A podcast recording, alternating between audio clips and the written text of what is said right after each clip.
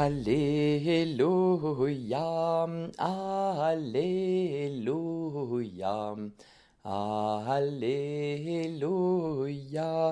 Alléluia. Le Christ devait souffrir et ressusciter d'entre les morts pour rentrer dans la gloire. Alléluia, Alléluia, Alléluia, Alléluia. Le Seigneur soit avec vous et avec votre esprit. Évangile de Jésus-Christ selon Saint Jean. Gloire à toi Seigneur. En ce temps-là, Jésus disait à ses disciples Amen, Amen, je vous le dis, vous allez pleurer et vous lamenter, tandis que le monde se réjouira. Vous serez dans la peine, mais votre peine se changera en joie. La femme qui enfante est dans la peine, parce que son heure est arrivée. Mais quand l'enfant est né, elle ne se souvient plus de sa souffrance, toute heureuse qu'un être humain soit venu au monde. Vous aussi, maintenant, vous êtes dans la peine, mais je vous reverrai, et votre cœur se réjouira, et votre joie, personne ne vous l'enlèvera. En ce jour-là, vous ne me poserez plus de questions. Acclamons la parole de Dieu. Louange à toi, Seigneur Jésus.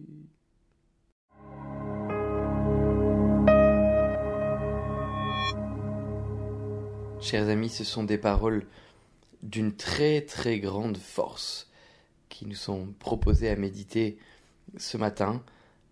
Jésus qui est face à sa mort et qui est capable de l'évoquer comme une naissance et comme une naissance qui se passe dans les douleurs d'un enfantement, mais, mais que ces douleurs ne sont rien par rapport à la, à la joie de cette traversée de la mort et de cette entrée dans la vie éternelle.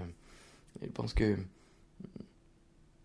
c'est très impressionnant d'entendre Jésus voir sa mort comme sa mort euh, ignominieuse et, enfin, et violente et, abjecte et, enfin, et ben, comme, comme une naissance, comme enfin advenir, comme vraiment comme comme s'il allait pouvoir enfin entrer dans la plénitude de qui il est. Et on comprend, on comprend le poids de joie qu'il entraîne et qu'il veut transmettre à ses amis. Et oui, il va falloir me suivre. Et oui, ça va être dur. Mais ne craignez pas, on y va. Euh, allons-y, vous verrez. Voilà. Et, et cette joie, plus personne ne pourra vous la ravir. Et cette joie, plus personne ne pourra vous la ravir. Et, et, en fait, euh, demandons à Jésus de, de pouvoir, euh, en l'entendant, puiser dans ses paroles un, immense désir de la vie éternelle. Euh, mes paroissiens, je leur dis tout le temps, mais, mais réfléchissez-y.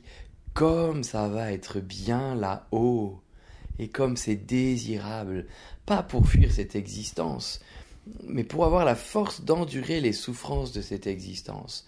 Pour dire mais en fait tout ce que j'ai difficile à vivre là, au lieu de me rebiffer, au lieu de fuir, au lieu de, de mal le vivre en râlant, euh, enfin bref, tout, vous voyez bien qu'on ne sait pas souffrir, qu'on n'y arrive pas, et que, et on va pas la chercher la souffrance, elle est là, il n'y a pas besoin de la chercher, mais, mais ce désir, cette, cette contemplation de la joie, de la, de la fête, de l'entrée dans la vie éternelle doit nous donner la force d'assumer ces souffrances, de dire allez on y va, allez on y va, et on y va joyeusement parce qu'on sait où ça va. Bah, voyez, moi aussi, je suis que dans mes premiers pas dans un chemin aussi incroyable. Mais c'est ça, c'est ça le, message de l'évangile qui nous est donné aujourd'hui. Alors, eh ben, ensemble, choisissons eh ben, de nous laisser euh, entraîner par cet enthousiasme de Jésus, de désirer le ciel pour avoir la force de vivre les souffrances du temps présent de tout notre cœur.